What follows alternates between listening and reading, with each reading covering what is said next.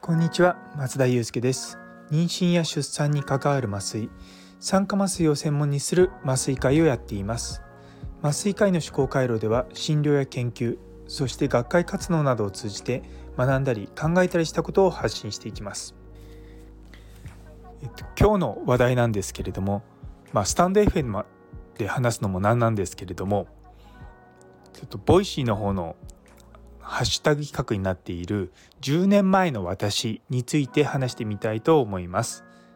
でタイトルにあるんですけれども今あの私大学の方で、まあ、准教授という立場でですねいろいろと臨床研究とかしたりあと雑誌のエディターをしたりとかですねいろいろといわゆる研究に携わる仕事をすごくやってるんですけども実は2012年まで全く論文書いていませんでした。で実はそのそれまでは別の医局にいたんですね。でその時は、まあ、一応研究、まあ、後ろ向きの研究とか学会発表とかそういったのはちょこちょこはやってはいたんですけれども、まあ、全くですね論文を書く雰囲気ではなかったというか、まあ、書くならば英語で書きなさいっていうのが、まあ、すごく強く言われていてっていうのもあってですねあんまり私英語得意じゃなかったのもあって、まあ、結構あのないがしろにしてたんですね。で実際にでも2012年に今の施設に移動してでその時から実は海外に臨床で留学行きたいっていう気持ちがあってその時はですねあの実はあの今あの今じゃないあのこの前まで行っていたそのカナダのトロントの大学に病院見学に行って面談を受けたんですよ。でその時に実は英語力がなくてダメって言われてですね一旦試験の試験すら受けられないっていう状況だったんですね。でそこからまあじゃあどうしようかなもちろん英語は勉強しなきゃいけないんですけれども一応向こうも、まあ、大学病院ということもあるし行ったら臨床研究をやったりとかそういったこともあるのでまあちゃんと臨床研究をやっていこうかなと思ってまあ少しずつ始めていって、まあ、今に至るという感じですね。で10年前の頃はちょうど今やっているその酸化麻酔のフェローシップっていうのもうちの病院でできたばかりで第1期生が2人ほどいらっしゃったんですよね。でその当時は結構海外の学会とかにフェローを連れていくっていうのがメインなところだったんですね。でもちろんあの研究とかも少しはやってはいたんですけれどもなかなか芽が出るような研究になるものはあんまりなくてですね本当に苦労して苦労してって感じでした。幸いですねあの私生育医療センターの政策科学部に、まあ、週1日非常勤で行くチャンスがあったのでそこで、まあ、システマティックレビューの書き方とかあとはま臨床研究そのものについて少しこうディスカッションしたりとか、まあ、そういったものをま習う機会というのがあったので、まあ、なんとかそこからですね確か2010年にデータを取ったものを論文にしたのが2014年かなでそれで一応、ま、なんとか学位論文にしてっていう形になりましたね。なのでそこまではですねあまりこうちゃんと臨床研究らしい臨床研究を自分で組み立ててやっている人っていう 感じではなかったんですね。まあ、それでも、まあ、研究とかやってみるといろいろと分かんないことが分かるようになってきたりとかでその時当時はですねちょうどほんと10年ぐらい前は漠然とやっぱりランダム化比較試験をやってみたいという夢があってで結局まあそれを実行に移したのが2015年ぐらいだったと思うんですけどもそれもですねすごい苦労して、まあ、2018年ぐらいに論文にはなったんですよね。で、まあ、そういったのをですね一つ一つ積み重ねて、まあ、今に至るっていうような感じですね。いやでも10年前から考えると今自分がやってるのはその診療以外のことがメインに、まあ、診療以外のことがメインでままあ、の教育とかあと研究とかメインになるとは、まあ、想像してなかったですね。うんなんかまあもともと患者さん見るのとか麻酔するの好きだったので今も。そうなんですけども。基本的にはそういったことをずっとやってたいなとは思ってたんですけども。いろいろとですねその酸化麻酔も含めて日本の周産期診療を良くしたいと思うと、まあ、嫌がおうでもですねあのキャリアアップとか プロモーションとかそういったものが引っかかってくるので、まあ、仕方なくってわけではないんですけど、まあ、楽しいですよ。あの研究はすごい楽しいですしあのなかなかね論文にはならないんですけどもその苦労も含めてまあ楽しんでやってます。もともとですねその当時から今私42なんですけれども臨床は40までだって言って なぜかわからないんですけど40まではまあその臨床をメインにやっていくのが40までというふうになんか勝手な目標を立ててそれでやってたので、まあ、今思うとまあちゃんとその目標通りにいってるなとは思いつつじゃあ次の目標はっていうとあの以前レジデントの時にお世話になってた先生が52、3ぐらいかな？で early retirement をするって言っててであそれもいいなと思って。いや何をしてるんだお前はとか 言われちゃうかもしれないんですけどまあ別に early retirement する必要はないけれどもなんかこう前にグイグイ出て前面にこう活動するのはまああと十数年ぐらいかなと今42なのでああと10年ちょっとぐらいなのかなとはなんとなく自分の中で思ってます。まああの診療はきっと続けてきますし酸化麻酔には何らかかんだで関わってはいるとは思うんですけれどもなんかこうずっと今ある生活がそのまま続けて先に行くっていうイメージを持っちゃうとなんかちょっと個人的にはつまらないというかその次のステージっていうにだんだん進んでいったりとかいろんなことやってみたいっていうのもあるのでやはりまあそういったまあ限りがある中でいかにたくさん研究をしたりとか、まあ、教育をしたりとかしていこうかなと思います。ただもうこの10年間ですごく考えたのは体力の衰えというかその昔は夜12時まで起きて朝5時に起きて仕事行ってみたいな生活をしてたのでいや本当寝てなかったんだなと思うんですけどもまあそれでも気力が続いたんですが今はちょっとそれをやっちゃうと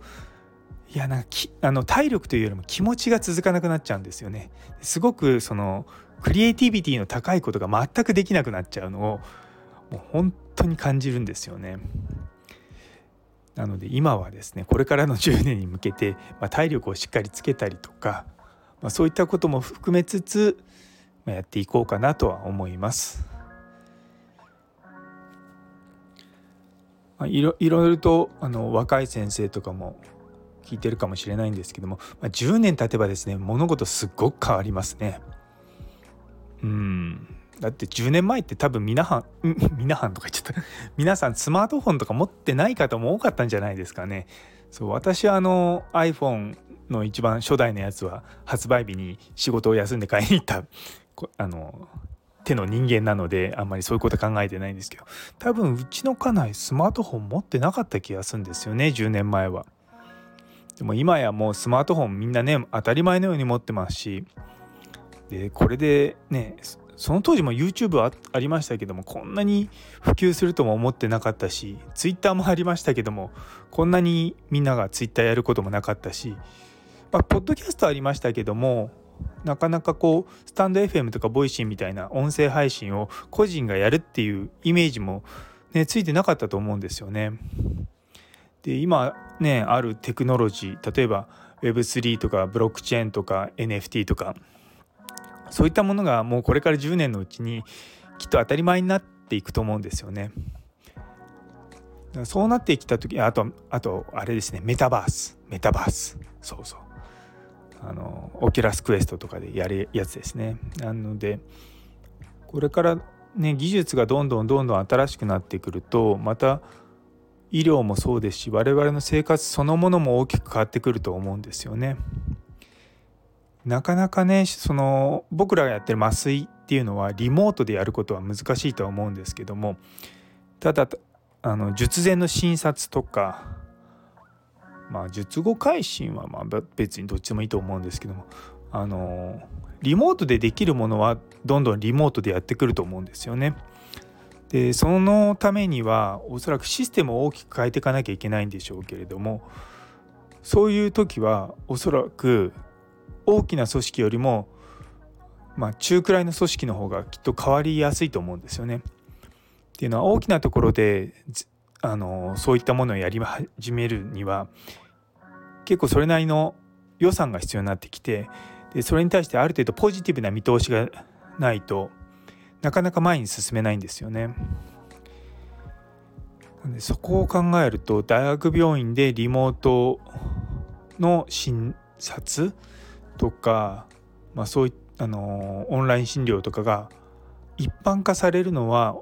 おそらく中小の病院よりも遅いと思うんですよね。そう中小の病院は逆にそういったことをやることでいわゆる患者さんを集めることができるようになってくるしそうだからなーって個人的にはいろいろと思います。なので今の働いてるシステムっていうのが10年後もあるとは限らないんですよね。多分この10年前と今とではその病院に行って患者さんを診察してあの見るというのはそれ自体は変わってないんですけどもこの10年間で明らかに変わったのは働く側の医療者の意識は変わっていて10年前だと本当手術とか7時8時までかかってるのが毎日当たり前だったんですけどもやはり最近少しずつあの手術を長くやらないというかまあ、効率的に働いてでプライベートと仕事のバランスを取るようにっていう人の割合がどんどん増えてきたんですよね大学病院であっても。なんでそういったところからやっぱりちょっとずつちょっとずついろんなものが変わってきているんだなとは思います。まあ、きっと10年後はですねまた別のこと言ってると思いますしね、10年間10年後もこれこのラジオ続けてるのかな、まあ、できれば続けたい。毎日あの配信してあの僕の今のところの夢は、まあ、 stand.fm を続けていって将来的に Voicy のパーソナリティになりたいっていうのがあります。あの Voicy の方も、ね、有料の方だったら比較的なれるかなとは思うんですけども、まあ、有料の方でやるにはそれって審査を通ってやってないじゃんって個人的には思うので。そうなのでちゃんと、まあ、音声配信をしっかりして、まあ、一つのメディアとして固めていきたいなというのが、まあ、今のところの目標もあっています。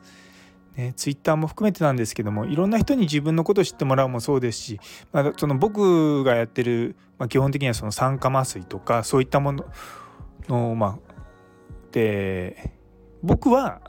いろんな人にとってはすごく大事なことだと思うんですよ。だって妊娠出産って比較的よくあるイベントなので。でその中で今まではもちろん産婦人科の先生とか小児科の先生とかそういった人がメインでやる診療だったんですけどもやはりそこに安全というところを考えていく中で麻酔科医っていう存在をもうちょっとしっかり考えていきたいなとは思ってます。やはりそこにこう医療者側だけの活動じゃなくてやはり患者さんからのニーズとして麻酔科医に麻酔をしてほしいとかあのそういったものが増えてくるとですねやっぱり病院側としてもそういったものに動きやすくなってきてインセンティブがつけやすくなったりとかあとはあのまたあそうだまた今年も書かなきゃいけないんですけどあの診療報酬改正のあの希望案とか、まあ、そういったのをですねコツコツやりながらね進めていこうと思います。というところで最後まで聞いてくださってありがとうございます。皆様の一日が素晴らしい一日でありますように。それではまた。